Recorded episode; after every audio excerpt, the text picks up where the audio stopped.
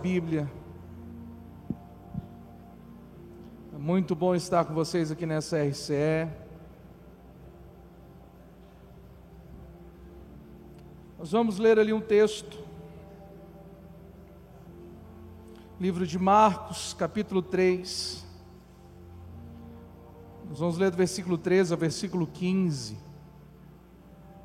Marcos 3, do 13 ao 15.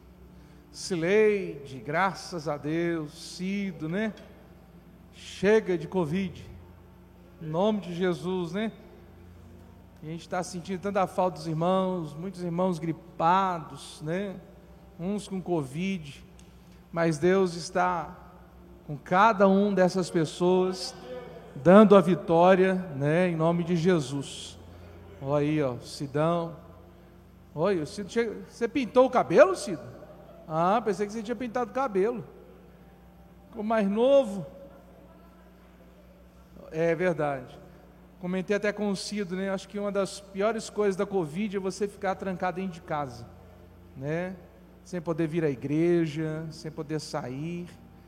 Mas graças a Deus, Deus tem estado conosco, né? Nos dando graça, força, saúde, vida. Isso é muito importante. Livro de Marcos, capítulo 3, do verso 13 até o verso 15, diz assim: Jesus subiu a um monte e chamou a si aqueles que ele quis, os quais vieram para junto dele. Versículo 14.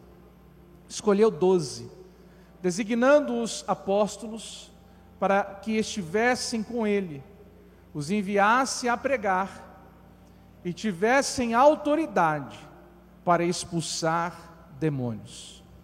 Senhor Jesus, nós queremos nessa noite, ó Pai, que o Senhor venha falar conosco, traga-nos a sabedoria do alto, que possamos ter a revelação da Tua palavra e aquilo que o Senhor quer falar conosco, em nome de Jesus, amém e amém. Vocês podem sentar.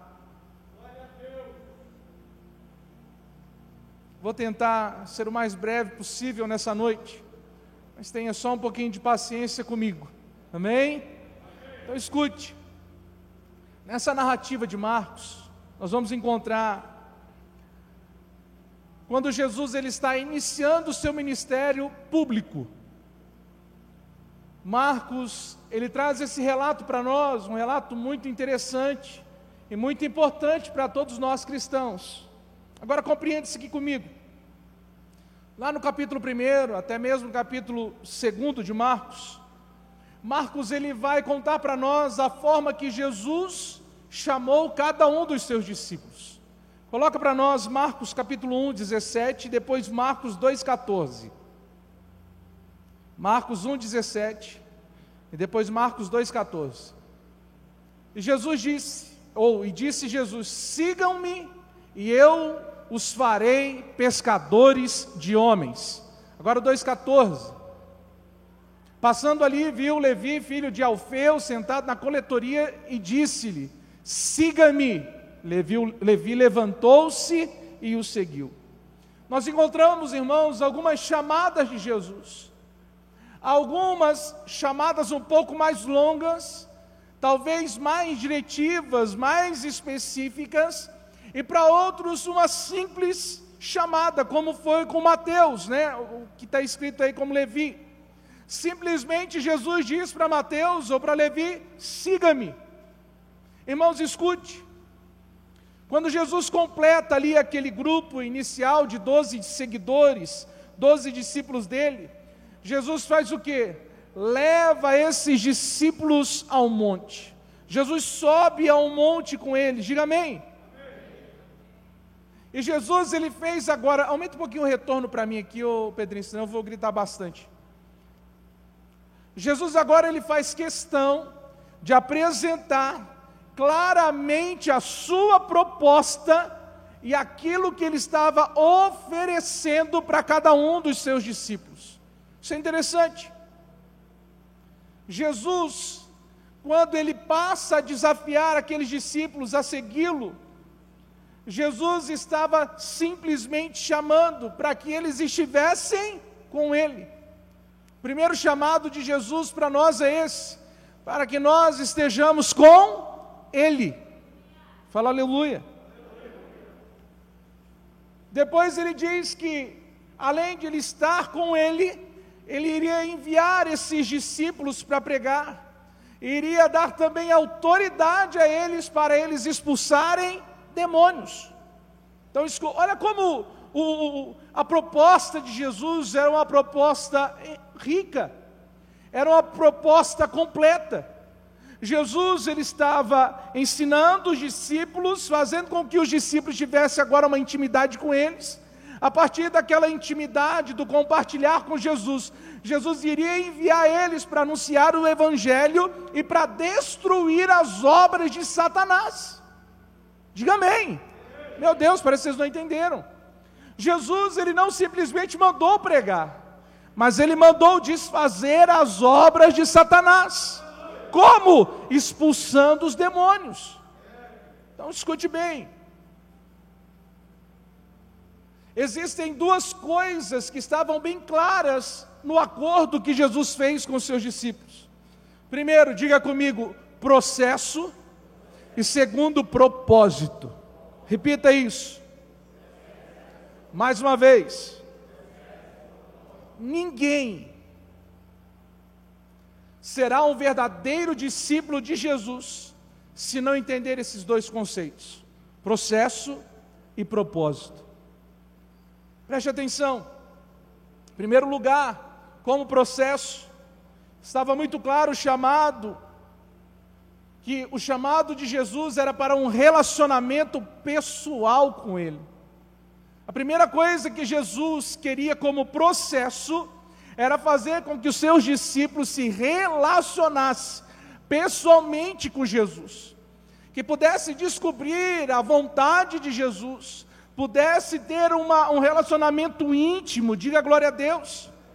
A ideia é que eles pudessem viver juntos, conviver com Jesus, compartilhar da sua intimidade, por um tempo determinado, não, pelo tempo que fosse necessário. Isso que é importante. Agora, em segundo lugar, eles agora são levados a entender, desde o começo, que havia um objetivo final. Irmãos, muitos não estão compreendendo o objetivo final. Depois nós vamos estender um pouquinho sobre isso, mas muitos só estão ficando no processo. Muitos só estão ficando no relacionamento com Jesus. Mas esse relacionamento tem um propósito, ele tem um objetivo final, diga aleluia. Qual é o objetivo final? Que todos fossem enviados para realizar a obra de Deus. Diga glória a Deus. Então, irmãos, seguir a Jesus significava cumprir um propósito. Que propósito é esse? Dar frutos. Então, irmãos, o tema dessa mensagem hoje é essa: seguir a Jesus é processo e propósito. Fala comigo, seguir a Jesus é processo e propósito. Coloca para nós João 15, versículo 16.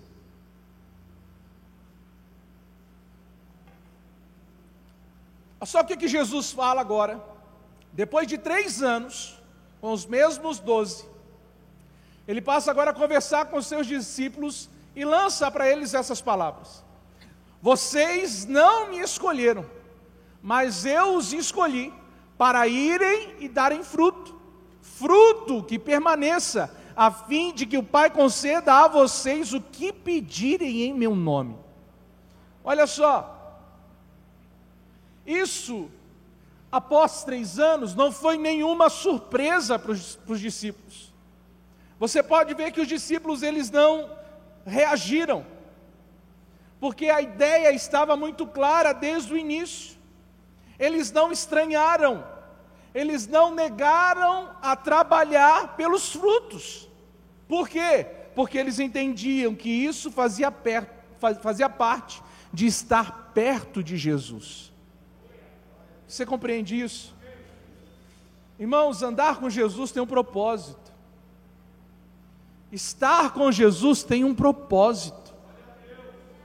E o propósito é nós, irmãos, multiplicarmos Jesus na vida de outra pessoa. É dar fruto. Quando Jesus olha para aqueles discípulos e fala assim: Não foram vocês que chegaram até mim, não foram vocês que, que escolheram, que se ofereceram para trabalhar para mim, não, eu os escolhi, mas eu os escolhi com o propósito, para vocês irem, darem frutos, mas que esse fruto venha permanecer. É um processo, juntamente com um propósito. Então escute bem. Hoje, quando nós tomamos a decisão de receber Cristo como o nosso Senhor e o nosso Salvador, nós tornamos seguidores de Jesus, discípulos de Jesus, iguais àqueles doze homens. Posso ouvir um amém? O chamado é o mesmo. Hoje, Jesus, ainda como discípulos, Ele nos chama para estarmos com Ele. Ainda hoje, esse chamado é o mesmo. Esse é o primeiro ponto. Como discípulos, somos chamados para estar com Ele. Irmão, Jesus nos escolheu para ter nós perto dEle. Jesus nos escolheu para Ele se tornar conhecido, a Sua intimidade se tornar conhecida a nós. Isso fala, irmão, de desenvolver um relacionamento pessoal com Jesus fala de conhecer Ele de uma forma plena, íntima, de descobrir a vontade dEle, de obedecer os seus mandamentos e a sua direção. Tem gente que só está querendo ficar perto de Jesus, mas não está ouvindo o ide de Jesus, não está obedecendo o chamado de Jesus. Irmãos, a maioria dos ministérios que nós desenvolvemos aqui na igreja são ministérios de processo. Que vai nos ajudar ou vão nos ajudar a crescer em relacionamento, em conhecimento a Deus. Vou te dar um exemplo. As professoras das crianças, os professores, que ontem a pastora Daiane citou aqui, elas, para prepararem uma aula, elas precisam se relacionar com Jesus primeiro elas precisam conhecer a Deus primeiro para poder ensinar as crianças. Os ministérios que nós desenvolvemos na igreja servem para desenvolver a nossa vida cristã.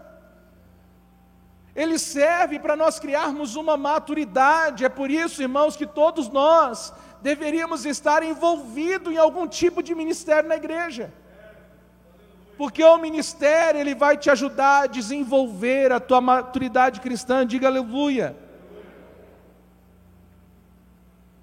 Agora, é a intensidade do nosso relacionamento com Deus e com os outros irmãos e discípulos de Cristo que vai gerar essa transformação, vai gerar essa maturidade espiritual, diga aleluia. Irmãos, é um relacionamento de dependência. É um relacionamento de obediência a Jesus, que vai gerar uma qualidade de vida cristã. Você compreende isso? O chamado continua sendo o mesmo. Precisamos estar com Jesus, precisamos nos relacionar com Jesus, precisamos conhecer Jesus. Segundo ponto, como discípulos, nós somos chamados também a pregar o Evangelho. Irmãos, pregar o Evangelho, você não precisa de um estudo para isso, você não precisa de uma faculdade para isso, você não precisa de escola para isso. Pregar o Evangelho é simplesmente você falar sobre Jesus. E se você tem um relacionamento com Ele, você o conhece. E se você o conhece, é muito fácil de você passar ele para frente, tornar ele conhecido a vida de uma outra pessoa. Às vezes as pessoas acham que para pregar o Evangelho tem que conhecer a Bíblia toda, tem que ter um conhecimento teológico violento, não precisa disso. O Evangelho é simples, o Evangelho é puro, o Evangelho é Jesus. E o que que ele já fez na sua vida? Quais foram as transformações que ele já fez em você? Quantos milagres ele já realizou na sua vida, na vida da sua família? Basta você replicar isso, basta você agora transbordar isso para frente. Mas como discípulos, nós fomos chamados para pregar o Evangelho. Muitos estão limitando a sua vida cristã, o relacionamento com Cristo, ao relacionamento com a igreja, mas estão desprezando o propósito final, que é o de dar frutos. Tem pessoas que só querem o cheirinho de Jesus, só querem o cafuné de Jesus. Irmãos, não tem como nós vivemos a nossa vida inteira somente no processo. Chega uma hora que nós precisamos cumprir o propósito. E para que você entenda, imagina que se você ficasse a vida toda lá no seu trabalho em experiência. É isso que é o processo. Imagina 10 anos, 20 anos, 30 anos, e na sua carteira lá só vai estar como experiência. Ninguém aguenta isso. Chega uma hora que os três meses de experiência precisa tornar agora com um propósito. Agora ele precisa, aqueles três meses de experiência, precisa cumprir o objetivo final.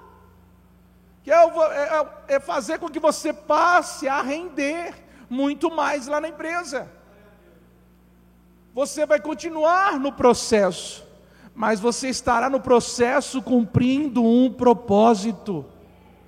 É isso que nós temos que ter na nossa vida com Jesus. Mas muitos só estão querendo ficar na experiência, muitos só estão querendo ficar no processo. Irmãos, isso é impossível. Aquele que não faz discípulos, aquele que não dá frutos, ele está sendo infiel ao chamado de Jesus. Chamado de Jesus não é só para pastor, não é só para líder, não é só para discipulador, não é só para o obreiro, não. O chamado de Jesus é para todo o cristão, todo aquele que recebeu Jesus em sua vida. Diga amém. Escute isso. Jesus nos deu uma grande comissão. Ô, ô Pedrinho, aumenta mais esse retorno aqui, ô varão, que não estou ouvindo nada. Foi um mandamento universal. Coloca para nós aí.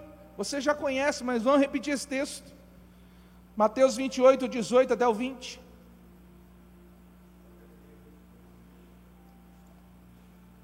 E o que que diz lá então? Jesus aproximou-se deles e disse: Foi-me dada toda a autoridade nos céus e na terra. Jesus já chega falando que ele é Jesus. Aí, versículo 19: Portanto, vão e façam discípulos de todas as nações, batizando-os em nome do Pai, do Filho e do Espírito Santo, ensinando-os a obedecer a tudo que eu ordenei a vocês, e eu estarei sempre com vocês até o fim dos tempos. Irmãos, é unânime em toda a igreja, toda a igreja do mundo, que a tarefa encerrada nessas palavras de Jesus pertence a todo cristão. Jesus não estava falando ali só para os doze discípulos. Jesus chamou todos os seus seguidores, todos os seus discípulos. Ali estavam os 70, ou os 72 que foram enviados, de dois em dois. Mas preste atenção: pregar o Evangelho não é um encargo exclusivo do pastor. Pregar o Evangelho não é um encargo exclusivo de um discipulador ou líder de célula. E nem para aquelas pessoas que gostam de desafios. Não. Pregar o Evangelho é para todos aqueles que abraçam a fé cristã. Para todos aqueles que recebem Jesus como seu Senhor e Salvador. Irmãos, escute. Nós fomos chamados por Jesus para impactar o mundo. Meu Deus. Nós fomos chamados por Jesus para impactar o mundo, para fazer a maior colheita da história, para viabilizar a volta de Cristo. Você foi chamado para isso. Ai, irmão, diga um glória a Deus aí. Nós somos chamados. Todos os ministérios de processo, eles devem sim cooperar para que a igreja esteja preparada e mobilizada para frutificar. Vamos lá, voltando de novo ao Ministério de Crianças. Hoje eles sendo cuidados, sendo ministrados, discipulados. Amanhã são eles que estarão aqui, em cima de um púlpito, ministrando para outras crianças, ministrando para uma igreja, sendo enviados para pregar o Evangelho. Então o ministério está cooperando para mobilizar a igreja para pregar o Evangelho. Diga aleluia. Agora escute. É por isso que as nossas células, elas precisam ser células de relacionamento. Isso fala de processo. Mas elas também precisam ser células de evangelismo. Isso fala de propósito. Agora os dois precisam andar juntos. Agora tem célula que, que o que está acontecendo? Só tem o processo, só tem o relacionamento, mas não tem o propósito, não tem o evangelismo líderes pararam e deixaram de cumprir o propósito, de ter uma célula de relacionamento e propósito. Hoje não vive nem o processo e nem o propósito. Onde nós vamos parar? Eu não acredito, irmãos, que vamos ter que receber um outro baque, um outro impacto no mundo para a igreja despertar.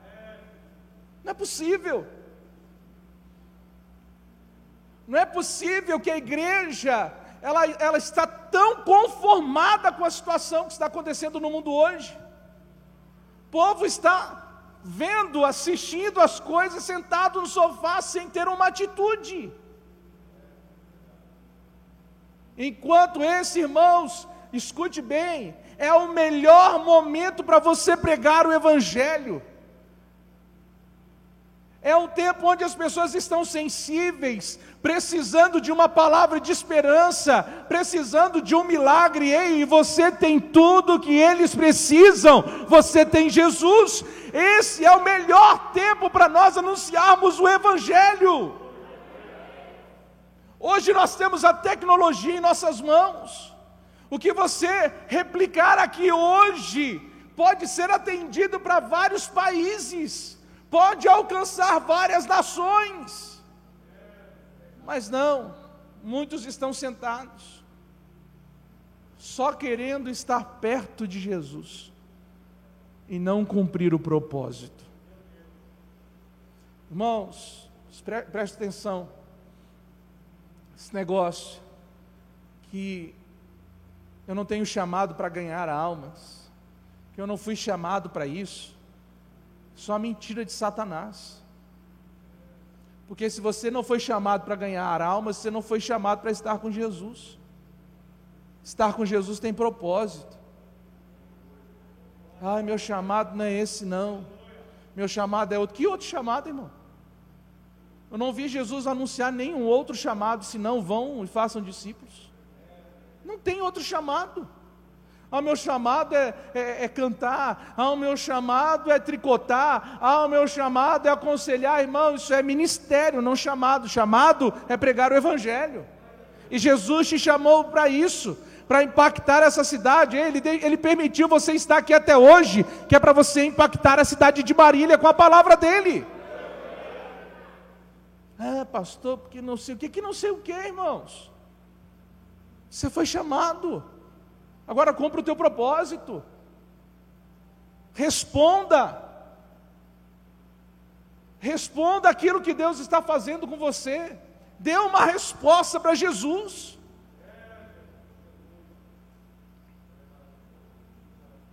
Irmãos, enquanto Jesus se relacionava com os discípulos, ele estava ensinando os discípulos.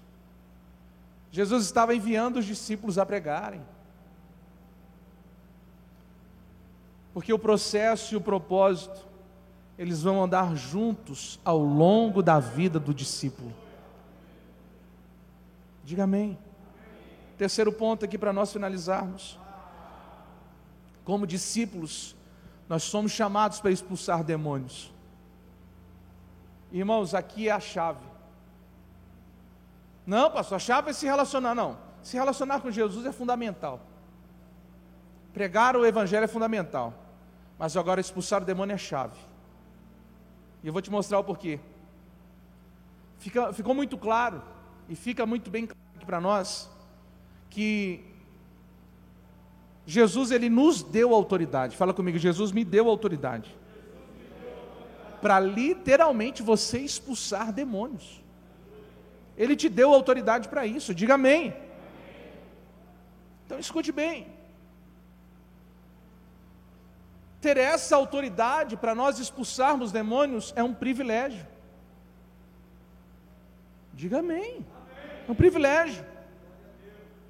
Mas também tem um significado com um efeito ainda maior, um sentido ainda maior. Que quando nós pregamos o Evangelho, e mais e mais pessoas recebem a Cristo, nós estamos efetivamente destruindo as obras de Satanás e expulsando seus demônios. Isso faz o que? Começa a reduzir a influência maligna na sociedade. Aquilo que Satanás vem há anos tentando fazer, vem há décadas, centenas de anos, milhares de anos tentando fazer, que é dominar a sociedade de uma forma completa, você cristão tem autoridade para diminuir, reduzir essa influência de Satanás. Você quer ver? Satanás não tem poder lá dentro da sua casa. Meu Deus. Ele não chega lá ele não consegue botar o pé nem, na, nem no teu portão, nem na tua calçada, sabe por quê? Porque Jesus está lá. O Espírito Santo está lá e foi te dada a autoridade para expulsar ele da sua vida. Uma parte da sociedade que somos nós cristãos, ele não pode ter influência, ele não tem poder sobre nós. Olha que coisa poderosa! Ele tentou que tentou, mas um dia alguém chegou em você, pregou o evangelho e expulsou o demônio que estava na sua vida e destruiu as obras de Satanás contra você. Acabou. Acabou. Por isso que eu digo que é chave. Porque quando nós começamos a expulsar os demônios, a destruir as obras de Satanás, Satanás começa a perder força no mundo, ele começa a perder força com as pessoas, e aí, meus irmãos, o reino de Deus desce. Diga glória a Deus. Olha para o seu vizinho e fala assim: Jesus te deu autoridade. Irmãos, é assim que podemos dizer que o reino de Deus está sendo implantado e que nós estamos trabalhando para que o reino de Deus venha sobre a terra. O reino de Deus está próximo. O reino de Deus está próximo. Para mim concluir, ó, nem A teve, né? Um A tão fraco. Um A de segunda-feira, né, Cezinha? Misericórdia. Mas seguir a Jesus envolve um processo e um propósito. O processo é de transformação de nossa vida através do relacionamento com Ele. E o propósito é de nos tornarmos discípulos frutíferos que Ele deseja.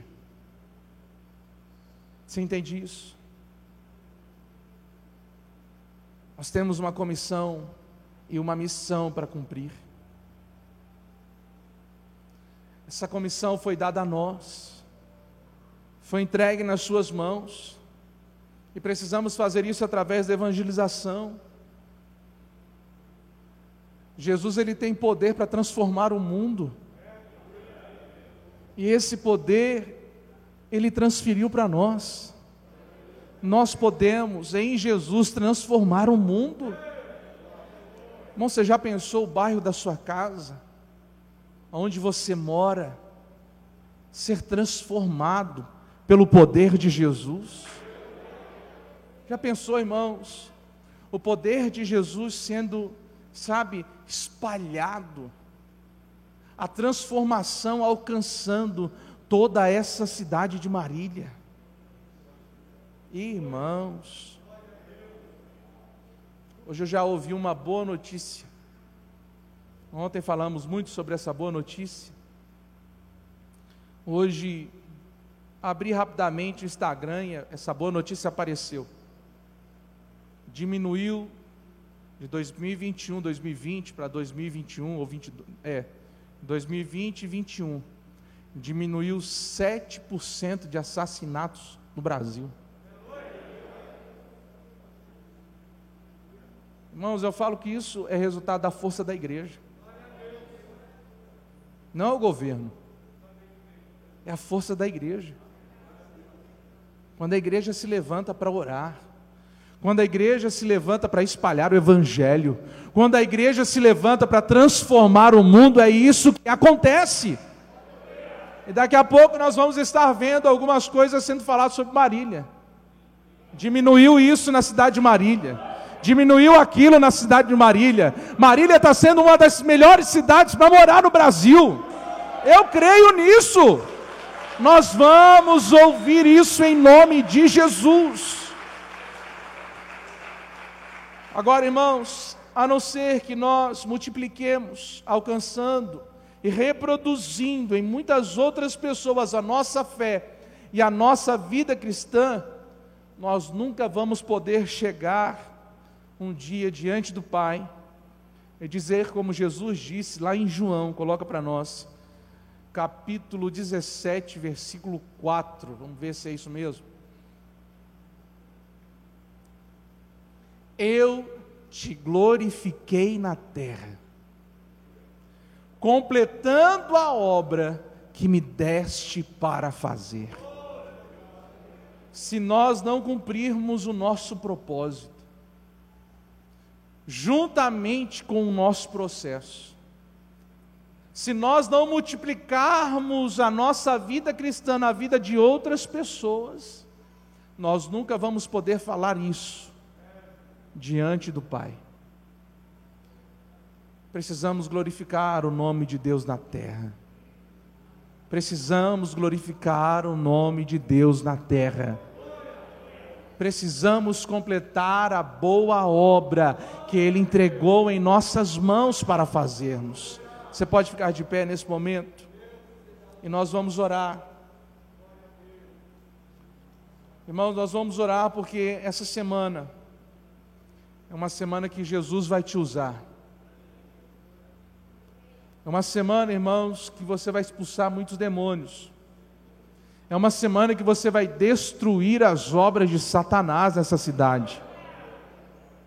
Não se limite, não se esconda porque Deus ele quer te usar para transformar essa cidade em nome de Jesus. Nós vamos orar nessa noite. Pastor Ronaldo, vem cá, pastor Tiago, pastor Adriano. Nós vamos orar nessa noite, pastor Juninho.